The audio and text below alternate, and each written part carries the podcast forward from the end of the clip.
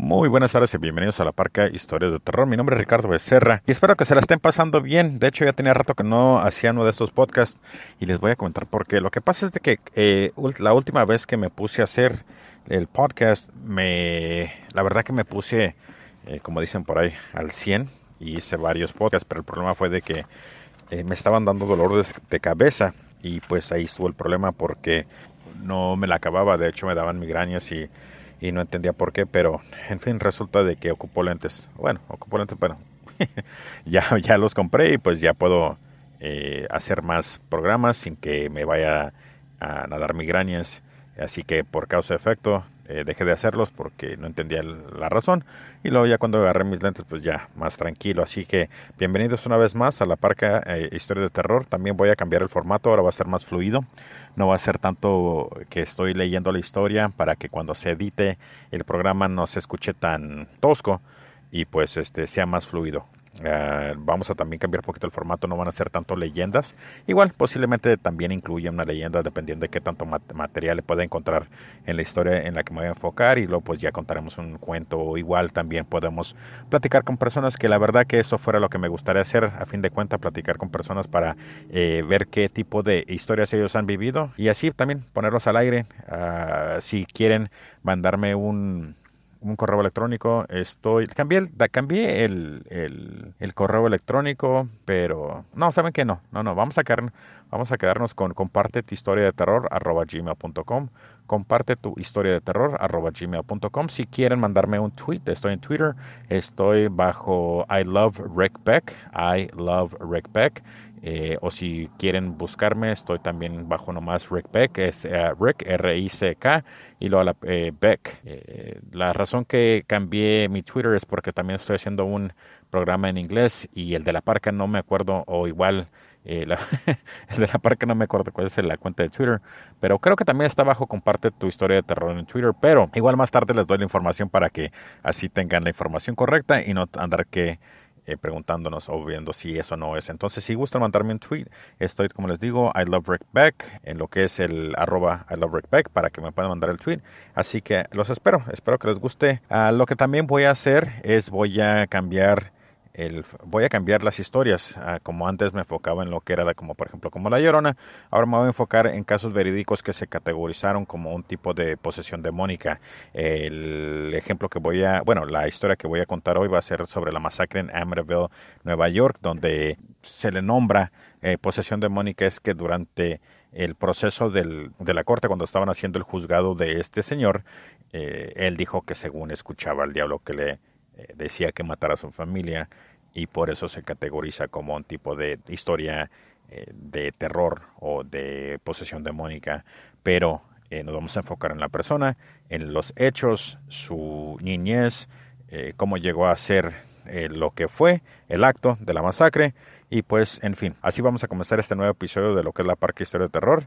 Uh, entonces, espero que les guste. Y como si, si les gusta participar, me, me, fascinaría, la verdad, que ustedes participaran, que ustedes se tomaran el tiempo para hablar o mínimo me pueden mandar el correo, el, perdón, el correo, el número de teléfono. Yo les hablo y con mucho gusto platicamos y así podemos eh, ponerlos al aire. En fin, eh, vamos a platicar sobre lo que es la masacre de Amityville, Nueva York, es Rhode Island, Nueva York. Esto sucedió el 13 de noviembre de, mil, de 1974. Eh, la persona que mató a sus familiares o la persona que se encargó de todo esto es Ronald DeFeo Jr. Él tenía 23 años de edad. Los mató con una escopeta calibre 35. Eh, mató a todos sus parientes, a su papá, a su mamá, a sus dos hermanos y sus dos uh, hermanas. Y voy a platicar un poquito sobre cómo mató cada uno. A uno les fue peor que a otros, pero en fin de cuenta pues terminaron en la morgue, ¿verdad? Ah, perdón, otra cosa que también de vez en cuando voy a decir malas palabras y también voy a meter mi humor negro o mi humor eh, sarcástico a la plática también. Eh, entonces, este señor Ronald Defoe Jr. fue nacido el 26 de diciembre de 1951. Una vez más, el acto eh, cometido fue noviembre 13 de 1974. El próximo día lo capturaron. porque el señor después de tanto, después de tantas veces que le preguntaron sobre lo que había sucedido, comenzó a, a, relatar una historia diferente y de hecho está muy buena la historia, ¿eh? está la verdad que el muchachito este se dejó caer la greña, como dicen vulgarmente, y hasta uno creo que en el momento pudo haber dicho, sabes que este, este cabrón es inocente, entonces vamos a protegerlo porque igual posiblemente todavía lo anden buscando, me explico. En fin, mató a su mamá, a su papá, a sus dos hermanas y a sus dos hermanos, como les comenté. Eh, vamos a ver cómo los mató. Mató Ok, vamos a platicar sobre las personas que mató. Él mató a su papá, el señor se llama Ronald DeVille Sr., su mamá Louise, a su hermana Dawn de 18, a su hermana Allison de 13 y a sus dos hermanos, lo que fue Mark y John de 7. Eh, comienza la masacre como eso de las 3 de la mañana entra al cuarto de su papá y su mamá y pues este les dispara con esta calibre 35 la escopeta eh, bueno el rifle calibre 35 y el primero que mata es a su papá. Le da el primer bueno le da el primer balazo. El señor me imagino con el impacto aparte de que pues como les digo fue a quemar ropa el impacto da el el brinco y el segundo disparo le prácticamente le corta la espina dorsal, lo hace en dos, lo, pues, lo corta en dos, me explico. a la mamá, la mamá tuvo el tiempo de, despertar, la mamá que es Luis, tuvo, el, tuvo la dicha, sí, verdad, la dicha, de despertar y también le da el disparo a quemarropa, igual también, de hecho le dio también dos, dos disparos a ella, le, le prácticamente los intestinos están hecho garras por la misma acción de que le dio dos. De ahí se va al cuarto de lo que son sus hermanitos, Mark de 12 y John de 7. Igual también les da, eh, un, les da un tiro eh, por la espalda. Todos estaban boca abajo, así los encontraron boca abajo. Entonces primero mata a Mark y luego a John, los dos están compartiendo un cuarto. De ese, de ahí, después de que termina con Mark y John, se brinca al cuarto de Don de 18 y Allison de 13.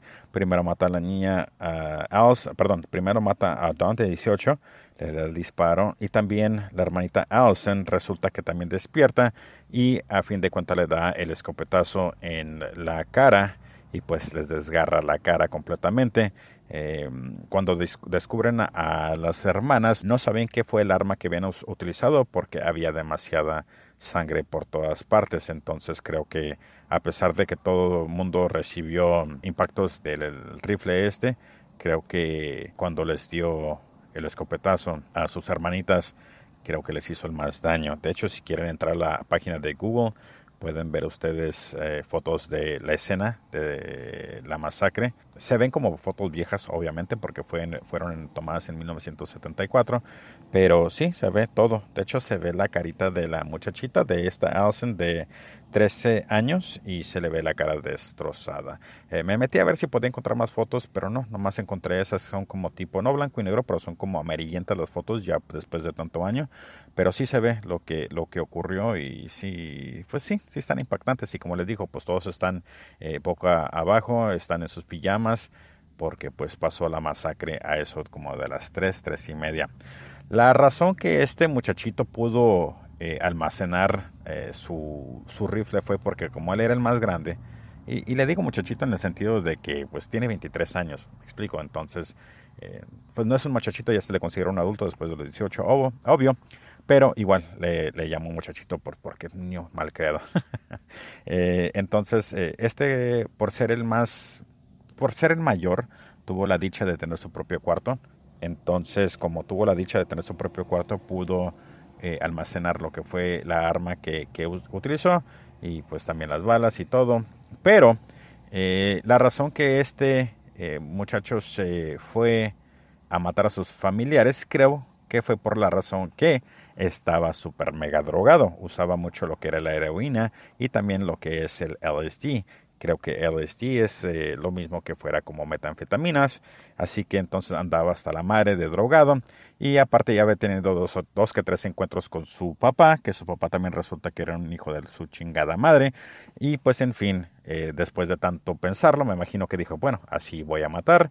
Eh, en su momento de su, ¿cómo lo podemos decir? En su momento de su drogadicción, le agarra la escopeta, va y en sangre fría mata a sus familiares. Entonces no era de que estaba poseído por el demonio, lo que pasa es de que andaba súper drogado y ahí es donde entra lo interesante, porque se categorizó como un acto de un como un acto de una posesión demónica si en sí era un estado mental que estaba dañado el muchachito. Vamos a hablar poquito sobre la historia del muchachito cuando estaba joven. Él de joven era gordito, no era muy popular con los niños eh, de su, de su edad. Entonces muchos de los niños se burlaban de él, eh, lo maltrataban, posiblemente hasta lo golpeaban. Y ahí tiene ver que ver mucho. Creo que la autoestima del muchachito este le afectó mucho en sus decisiones que tomó, comenzó la drogadicción a muy temprana edad. Entonces creo que ahí también fue parte de lo que, de su de su motivo, me explico. No, yo creo que ya no tenía tan bien, eh, ya no tenía muy, pues, el sentido común ya no lo tenía muy bien. Me explico, después de tanta trauma, eh, creo que también eso le afectó y pues también su papá, su papá lo maltrataba. Su papá sabía que en la escuela lo estaban haciendo bully, pero su papá también igual no decía nada, nomás lo único que le decía era, ¿sabes qué? Pues defiéndete. Eh, si te defiendes vas a poder calmar a todos los cabrones que te hacen daño. Pero el problema fue también de que cuando le decía eso a su papá, a su niño, cuando, su, cuando este Ronnie Defoe Jr. se quería no poner al tú por tú con su papá, pero mínimo como platicar con él o decirle, sabes que no, no puedo, o, tratar de levantarse poquito, su papá le decía, mira cabrón, ¿te me calmas o te calmo? Me explico, le, lo maltrataba también, lo, eh, creo que también lo golpeaba, lo maltrataba. Y pues así como, me explico, en la escuela te tratan de la chingada y luego en tu casa te tratan de la chingada según el señor que te tiene que formar y pues acabas hecho un asco. Ah, otra cosa que también sucedió fue de que le compraban todo. Como el señor trabajó duro y pudo levantarse económicamente, él y su familia, pues entonces llegó un punto donde por, eh, por causa efecto de la drogadicción, ya, ya este Ronald Defoe Jr. ya no se portaba bien. Y pues eh, tuvo dos que tres episodios donde se puso al tú por tú, ahora sí, ya con su papá, y por no tener esos problemas, eh, le daban todo lo meten, bueno, de hecho antes de que si tuvieran esas confrontaciones, lo metieron a ver a un psiquiatra porque ya estaba poniéndose grave la situación donde este muchachito ya explotaba por cualquier cosa y obvio que el papá ya no sabía qué hacer, me explico, porque a cada rato tenían problemas entre él y el hijo. Lo meten al psiquiatra, es bastante inteligente para decir, ¿sabes qué? No, yo no tengo problema, yo nomás, me explico, soy un adolescente, voy creciendo, voy haciendo lo que todo eh, adolescente hace. Son traumas comunes y corrientes que otras personas viven y pues me explico. Lo que hizo él fue, pues sí, se chingó al, se lo, no, pues no se lo chingó, pero pues le ganó, me explico.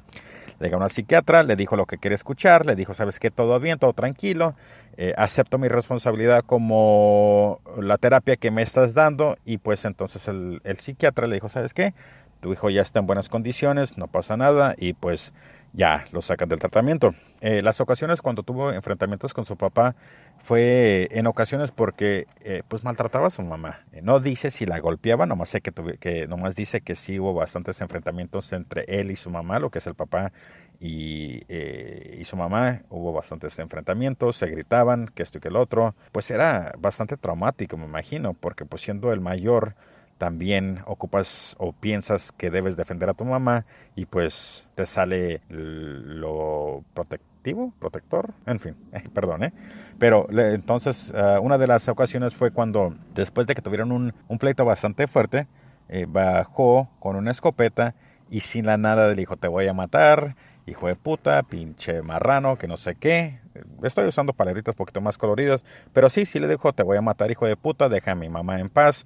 Y en eso levanta la escopeta y le jala el gatillo. Entonces, imagínate el shock que entró el papá porque su hijo, el mayor, eh, baja con la escopeta, le apunta en la cara, eh, cuando están peleando, le dice, te voy a matar, hijo de puta, y le jala el gatillo. La escopeta no tira, no, no, no funciona. No sé qué sucede, pero en ese momento no funciona la escopeta y lo único que sucede es de que el papá se queda pues prácticamente en shock porque su hijo en ese momento lo, lo hubiera matado, pero la escopeta falla y el muchacho como si nada, nomás se da la vuelta y se va a su cuarto. Eh, me explico. Entonces, no sé qué hubiera pasado si en el momento hubieran matado a su papá, igual lo, lo, arrestan y pues el resto de la familia sobrevive, pero pues por hace efecto, no funciona la escopeta y que se salva el papá, al rato todos mueren.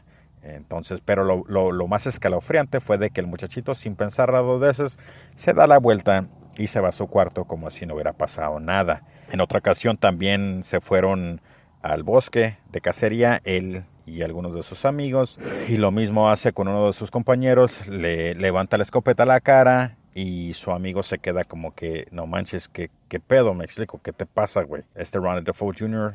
Uh, nomás ve el shock del el amiguito y igual, nomás baja la escopeta, se da la vuelta, el amiguito se larga, eh, porque pues obviamente no quiere estar ahí cuando un cabrón hijo de puta te acaba de poner una escopeta a tu cara y pues obviamente te vas a largar, güey, como que este güey, ¿qué le pasa? Me explico, en fin. Más tarde cuando se le encuentra, le dice, eh, güey, ¿por qué te fuiste? con el cinismo, güey, así como que no mames, ¿qué pedo con este cabrón? Me explico, te fuiste, güey, estábamos pasando la chingón, estaba buena la peda y de repente te largas, güey, pero pues igual, no toma en consideración de que el cabrón este, Ronnie Defoe Jr., le levanta la escopeta, se la pone en la cara y pues nomás por gracia de Dios no le jaló el gatillo, posiblemente en ese momento sí mate a ese cabrón y pues adiós Ronald Defoe. Pero no sucede, nomás lo espanta, el otro güey se va y este güey como si nada. Impresionante. En fin. La noche, de lo que, la noche cuando mata eh, a sus padres, se la juega bien bonito, ¿eh? Ahí les va la historia. Entonces, este muchachito después de que uh, planeó todo, como eso de las, ya después de que, bueno, como eso de las 3.45, casi las 4 de la mañana, comienza a bañarse, se limpia obviamente, se quita la ropa porque la ropa en sí pues trae manchas de sangre, no limpia todo el desmadre porque pues obviamente tiene, es la escena del crimen, pero él no se quiere ver involucrado, entonces lo que hace es se mete a bañar, se afeita, se prepara para irse a la chamba, él entra a las 6, entonces como eso a las 4 de la mañana comienza a hacer todo esto de desmadre y pues sí, se va al trabajo, se lleva lo que es la escopeta y las... Uh, las garras sucias, las mete en una, en una en una bolsita y se va a su trabajo. Eh, cuando llega al trabajo, pues seis cadáveres en su casa y este güey como si nada, no pasó nada. Entonces, uh, como eso de las 8, comienza a hablar a su casa, pero este güey dice que nadie contesta y pues habla como a las 8, digamos, a las 9, a las 10, a las 11, etcétera, y a todo el mundo le dice, oye güey, algo está sucediendo, no me contestan en casa. Y recuerden, es 1974, entonces en ese momento no había celulares era nomás el teléfono de casa y creo que su mamá no trabajaba, creo que su mamá era ama de casa, entonces no creo, o bueno, si yo estoy hablando a mi casa en 1974 y nadie me contesta sabiendo de que posiblemente esté mi mamá o uno de mis hermanos, bueno, los hermanos no porque ya estaban en la escuela, pero mi mamá o mi papá, porque mi papá porque no se ha reportado al trabajo y mi mamá porque no contesta y haciendo que es ama de casa, yo hago todo lo posible para ver qué está sucediendo. Posiblemente diga, ¿sabes qué? En la hora de la, de la comida me voy y reviso. Pero no, este güey nomás dice, no, pues sabes que nadie me está contestando a la casa y lo dejas, se lo deja saber a todo el mundo. Me explico como que, ah, pues sí, güey, yo estoy preocupado, no me contestan, yo estoy aquí en la chamba, no pasa nada y pues tranquilo. Como eso de las 12, como no llega su jefe, dice, bueno, pues ya me voy, güey, chilo. Y se va con su, con su, con su novia, eh, se va con su novia Mm, se la van de shopping, pistean poquito, todo tranquilo, me explico. cuando llega acá con su novia le dice, ¿sabes qué? He estado hablando a la casa, nadie me contesta y pues no sé qué está sucediendo. En fin, pero nunca hacen el esfuerzo de ir a su casa sabiendo de que ya ha salido del trabajo. ¿Me explico? En fin, entonces, eh, después de que termina con su, con su novia, eh, van a, visitar a su, a su, amigo también, un amigo normal, me explico, una, bueno, un amigo X. Le dice, ¿sabes qué, güey? He estado hablando a mi casa, pero nadie me contesta. Igual una vez más tratando de quitar, tumbarse la barra. Y pues Simón, ok, le dice el otro güey, ¿sabes qué, güey? Pues te veo más tarde en la, allí, en el bar, allí de la esquina. Te veo que te parece como eso de las, no sé qué, seis de la tarde. Ok, perfecto. En fin. Entonces este güey se la pasa pisteando el resto del día con su camarada. Ya le dice, ¿sabes qué? Te veo más tarde, Simón, no pasa nada se queda eh, con su novia, ya se va al bar como eso a las cinco y media. En eso creo que llega su, amigo, le dice, ¿sabes qué, güey? Voy a la casa, he estado hablando, no, nadie me contesta y pues ahorita le caigo, nomás déjame ver qué está sucediendo en casa. Se va para su casa, regresa como en 15 minutos y pues le dice que a todo mundo que su papá y su mamá están muertos. Pero ponte a pensar, si acabo de descubrir a mi papá y mi mamá muertos, lo último que quiero hacer es regresar a la puta cantina donde estoy pisteando con mis camaradas para decirles que los mataron.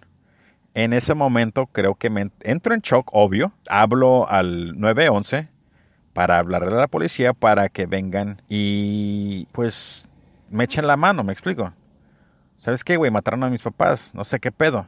Entonces ya la policía toma control de la situación y pues me explico, comienza la investigación para poder llegar al resultado de que quién mató a estas personas. Pero no me voy a la cantina, güey. Decir, ¿sabes qué, güey? Todo el mundo, o no me voy a la cantina a, decirle o platicarle a todo el mundo de que mataron a mis jefes. Me explico. Para mí creo que fuera algo más el shock de, la, de, de, que los mataron y hacerlo no, no privado. Me explico, porque al rato van a llegar un putero de, ambulancias y, de patrullas y todo ese desmadre. Y pues se va a hacer un puto circo. Pero en el momento creo que eh, hablamos al 911 para que llegue las patrullas. Me explico. En fin, este güey se va para allá. Se van medio mundo de la cantina a la casa y pues Simón entran y descubren que su papá y su mamá están muertos. Bueno, llega la primera patrulla y encuentran a este Ronald Defoe Jr. afuera eh, llorando, diciendo que habían matado a sus papás y su mamá. Regresan y les dice, ¿sabes qué? Simón, si encontramos a tu mamá y tu papá están muertos. Y le dice, pero también tengo hermanitas y hermanitos. Entonces no se habían dado cuenta que todo el mundo estaba muerto.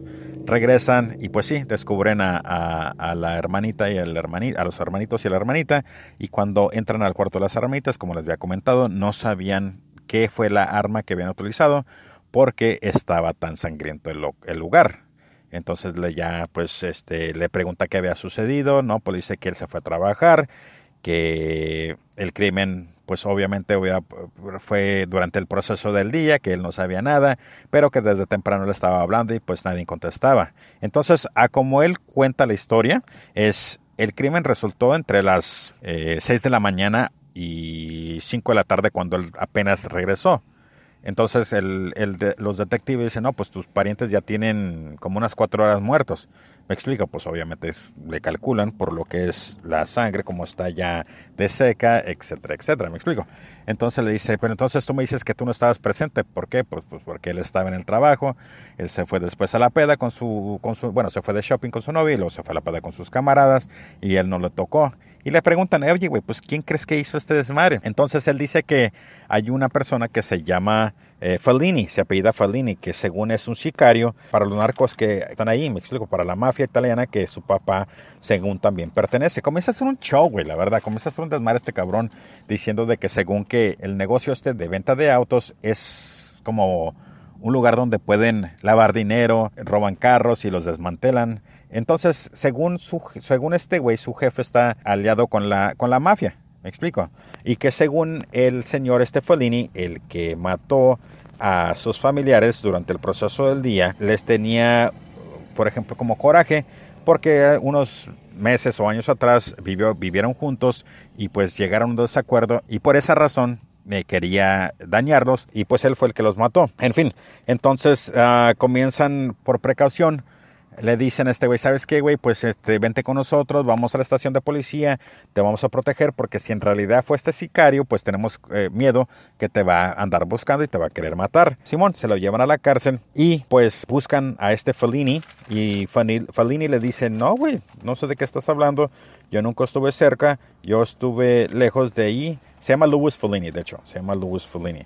Ah, entonces eh, le dice, no, yo no tengo nada que ver con este crimen, yo estoy acá, tiene personas que lo que pueden verificar que él no estaba ahí cerca de la escena. Y Simón, güey, entonces se ponen a preguntarle a todos sus camaradas de este Louis Fellini y Simón, todo sale bien que este güey no estaba ahí. La razón también que menciona a Louis Follini es por eso también. Eh, unas semanas atrás, este güey, aburrido en la chamba, porque pues igual no hacía nada, pero tomó igual al no hacer nada, su papá le daba su dinero, le di el depósito. Perdón, a veces me quedo como que no seas mamón. Me explico, y por eso suspiro como que vergas, no seas mamón este güey. Entonces le di un dinero con cheques, efectivo y todo para que fuera a depositarlo al banco. Y le dices, toma güey, ve deposita, no estás haciendo nada aquí, mínimo ve, hazte útil y ve deposita el dinero. Pero el día anterior este güey ya se había puesto de acuerdo con otras personas para decir que el próximo día cuando él lo tocara ir a depositar lo iban a saltar y así ya podían utilizar el dinero para pues para lo que se les diera la gana, posiblemente drogas, creo que fue más drogas y la peda, güey. En fin, entonces este güey el día de se va al banco y pues no regresa como por tres horas. Cuando regresa le dice, ¿sabes qué, güey? Eh, nos asaltaron Luis Follini, este güey, fue el autor del crimen y pues él tiene la culpa. Pero cuando llega la policía le comienzan a preguntar también igual qué pasó, qué sucedió, que, que me explico cómo fue lo que ocurrió y este güey también otra vez comienza a cagarla y comienza a dar información que no va con la historia que está platicando de que este Luis Folini los asaltó, le robó el dinero y pues su jefe no le cree. Me explico, se pone al tú por tú con su jefe, le dice, oye güey, ¿qué te pasa, cabrón? No seas mamón, eso es mentira, ¿cómo chingados te asaltan? Te desapareces por dos putas pinches horas y no le hablas a la policía y luego llegas aquí y todavía eh, dices que te asaltaron hace tres horas. Me explico, la misma pendejada que sucedió cuando mató a su familia, que se pasa todo el puto día en la calle y luego ya eso después de las 5 o 6 de la tarde dice que sus familiares están muertos. ¿Me explico? En fin, entonces por eso dice que Luis Folini también fue el autor de la masacre de su familia. Después de que ya este güey lo encuentran, le dicen que le pregunta que si sí o no, pues obviamente lo dejan, pues lo dejan libre o no lo, no lo dejan libre, pues no lo, no lo arrestan, me explico. Eh, ya en la cárcel le preguntan a este güey, oye, güey, acabamos de hablar con aquel, le preguntan a Ronnie Defoe Jr., perdón, y le dicen, ¿sabes qué, güey? Acabamos de hablar con el Fellini y este güey dice que no estaba, entonces, ¿cómo está eso? Y le dice, no, pues es que sí, él estuvo allí, a ver, otra vez platícanos. Entonces, de ahí comienza la, la historia. Le dice, ah, no, no, perdón, antes de que sucede, se le dice, oye, le dice, tú me estás diciendo, uno de los detectives le, dice a este Ronnie Defoe Jr., le dice, tú nos estás contando que según el crimen pasó entre las horas de las 6 de la tarde y las 5 cuando, como cinco y media cuando descubriste los cuerpos de tu papá. Pero si fuera eso verídico, entonces porque todavía están en las pijamas, pues este güey se queda como que verga, no había pensado en eso, sí es cierto. Recuerda, este güey los mató como eso de las 3.15, 3 y media de la mañana. Entonces, obvio que todo el mundo estaba en sus pijamas y pues estaban dormidos. Entonces ahí es cuando comienza la historia a cambiar de este güey del Ronald Defoe Jr. porque ya ocupa ver cómo chingado le va a hacer para, para cubrir sus pasos. Bueno, ahí les va les dice a los detectives de que este Fellini llegó a su casa como eso de las 3 de la mañana y con una pistola en mano lo amenazó y le dijo que iba a matarlo, pero primero tenía que ver cómo moría el resto de su familia, güey. Hijo de su puta madre. Se las quema bien este güey. hijo de su puta madre. En fin, ahí seguimos con la historia. Entonces, que al secuestrarlo, va cuarto por cuarto, Fellini les dispara y entonces comienza la masacre. Va, mata a su papá, su mamá, él está viendo todo y luego después de que mata, después de que termina la historia de que según este güey nomás fue secuestrado y que él tuvo que la dicha de ver a todos sus parientes que los mataran, le pregunta a uno de los detectives, oye güey, entonces me quiere decir que tú estabas secuestrado, este güey te secuestró, te hizo ver a todo mundo, pero a ti te dejó libre. Y este güey, sí güey. Y ahí se queda uno como que, oye, vergas, ¿por qué te dejó libre a ti, cabrón? Me explico. Y este güey se queda como que, ah, cabrón, pues no. Entonces estos güeyes comienzan a, enredarlo más y le hace la pregunta el detective. Entonces, oye, le hace de pura casualidad, no te hizo que tú participaras, que tú mataras uno o dos de tus familiares. Y le dice, ¿sabes qué, güey? Sí. Le dice este güey que sí, cabrón. Sí, güey. El Fellini me dio la escopeta y entonces yo comencé a matar también mis familiares. En fin de cuenta de que este güey ya prácticamente se está echando la puta pinche soga al cuello con su historia y se está incrementando el solito. Pero a él no se le prende el foco de que está haciendo eso, me explico. Entonces los detectives ya se dieron cuenta que este pendejo estaba, pues ya es el autor del crimen y pues le dicen, entonces nos estás diciendo de que tú jalaste el gatillo a una persona. Bueno, tú le jalaste el gatillo para matar a tus parientes. Y le dice, sí, güey. Y le dice, ¿y cómo te hizo sentir eso? Le preguntan los, detectives. No, pues me sentí chingón, dice el güey. dice este güey, me sentí chingón, cabrón, no mames.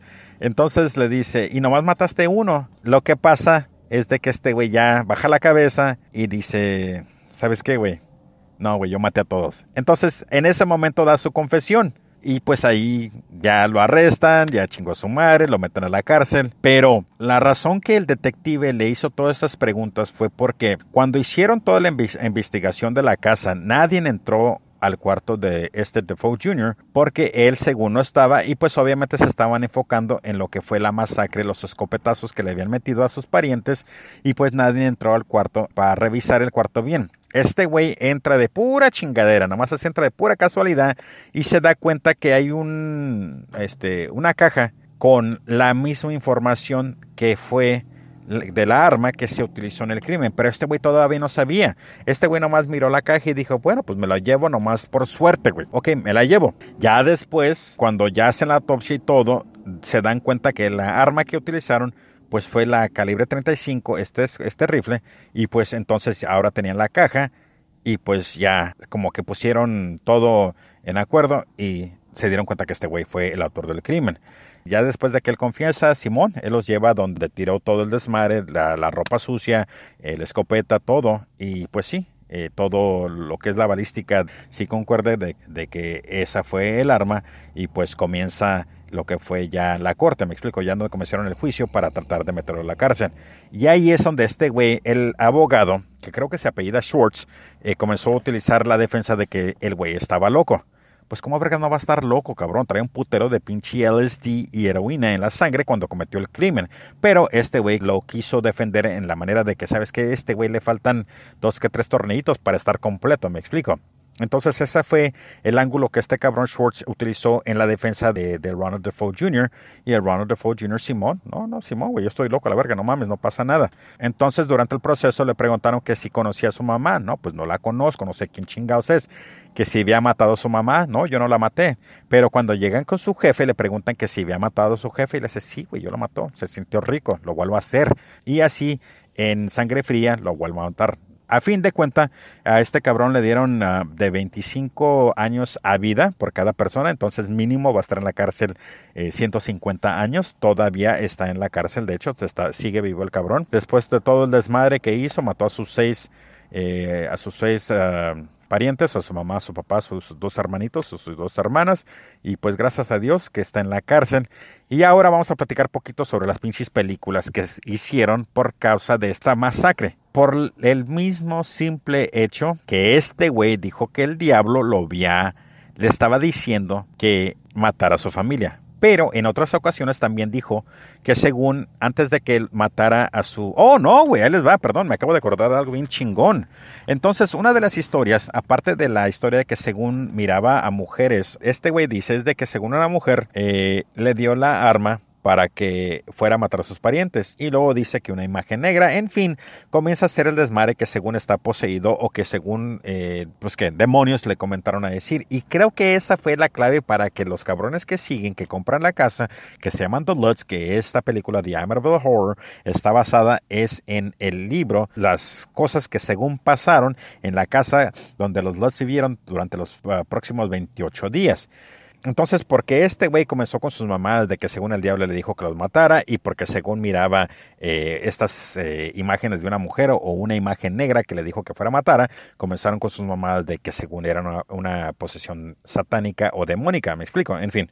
Entonces, pero antes de que nos brinquemos a lo que son las películas, una de las historias que este güey eh, dijo en su defensa también fue de que en sí su hermana mayor, creo que es Alison, de 18 años, fue la que comenzó a matar a sus parientes. Entonces que ella fue al cuarto de Ronnie y le dijo, hey güey, vamos a matar a mi papá.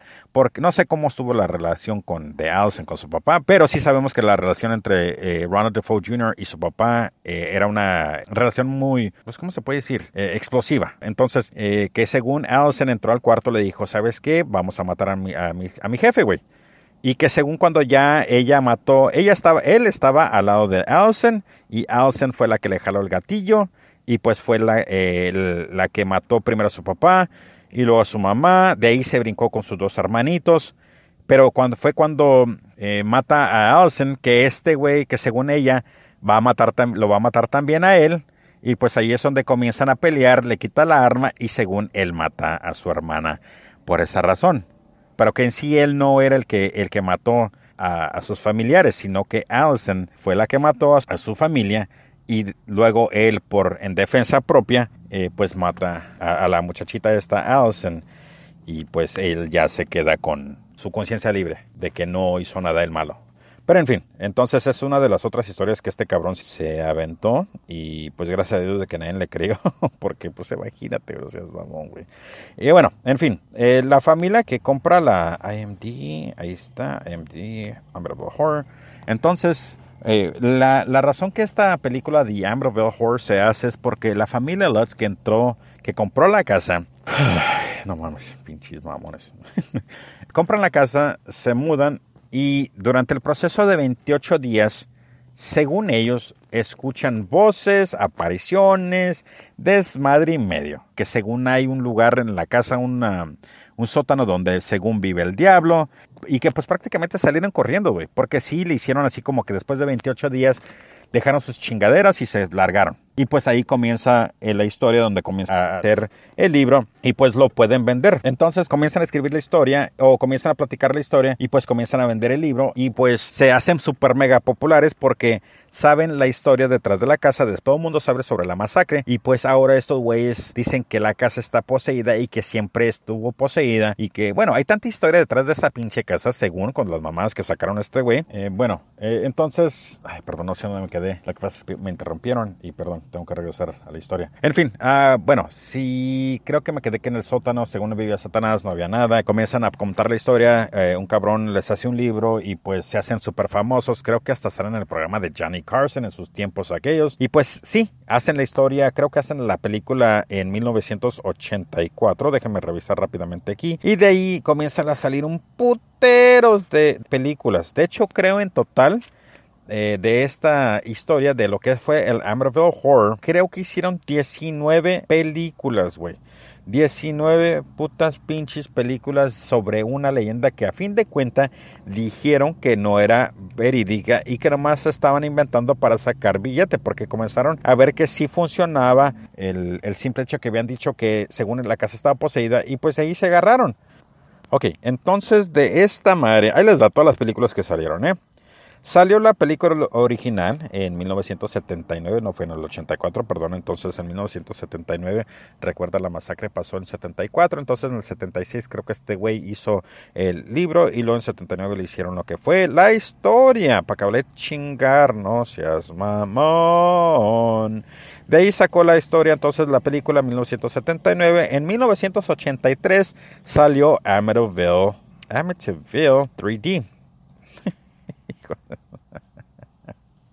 Ay, no mames. Entonces, uh, pues sí.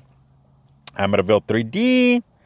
Eh, mm, mm, mm, vamos a ver. Ok, entonces. 1979. En 1982 salió Amityville 2. Lo que fue eh, The Possession en 1983, perdón, fue Amityville 3D. En 1989 salió Amityville 4, The Evil Escapes. En 1990 eh, salió Amityville The Curse. 1992, Amityville 1992, It's About Time. Estas películas se fueron, a ver, vamos a ver. El teatro, teatro, en el, bueno, perdón, en el cine, en el cine, en el cine, fue una película hecha para la televisión, eh, se fue directo a video, lo que fue The Amityville Curse en 1990, igual la de 1992, Amityville 1992, It's About Time, se fue directo a video, Amityville New Generation, la nueva generación, bueno mames, esa fue en 1993, también se fue directo a video. Amityville Dollhouse, madre, se pasan de béisbol. Ah, eso fue en 1996, también se fue directo a eh, video. Amityville Horror, esa fue en 1900, eh, no, perdón, en, el 2005, esa sí fue en el cine. en el 2011, The Amityville Haunting se fue también directo a video. The Amityville Asylum, eso fue en el 2013. The Amityville Death House en el 2015 también fue directo a video. Y en mil no, todavía sigue, no seas mamón. En el 2015, The Amityville Playhouse fue en teatro, pero en el cine, perdón, pero no en todas partes, nomás fue así como en cantidades limitadas. O en, me imagino que debe haber sido donde hay una concentración bastante alta que todo el mundo quiere ver esas chingaderas. Yo la verdad no he visto ninguna y no sé, creo que no le hicieran, ah, ¿cómo se no le hicieran justicia a lo que pasó, pero basada en las pendejadas que estos de luz hicieron, pues obviamente posiblemente sí le den ese glamour de Hollywood que exageran todo. En fin, en 1900, en, perdón, en 2016 eh, comienza la película, también hicieron la película Amerville Vanishing Point, directo a video. En 2016, The Amerville Legacy, también directo a video. Wow, no seas mamón. En el 2006, The Amerville Terror, directo a video. The Amerville Escape fue en, en el 2016, también directamente a video. Y por fin, gracias a Dios, en el 2017 termina, bueno, es la última película después de 19 películas de esta secuela. ¿Cómo se dice secuela, verdad? No seas mamón, son no secuela, güey, son 19 putas películas. En fin, en el 2017 termina con The Awakening, Amerville, y también nomás fue en ciertas partes que la pusieron en el cine, gracias a Dios. En fin, muchísimas gracias por haber escuchado este podcast sobre lo que fue la masacre de Amerville. Espero que les haya fascinado, gustado. De cualquier manera, si les gustó, perfecto. Déjenme un like. Si gustan dejar algún comentario, adelante también. Y pues bienvenidos a lo que es la nueva etapa de La Parca, historias de terror. Si quieren, este, como les digo, buscar a lo que es eh, la masacre de Amerville en Cugo, adelante. Hay bastantes imágenes. Y si quieren ver alguna de las películas, por favor, díganme cuál es su favorita.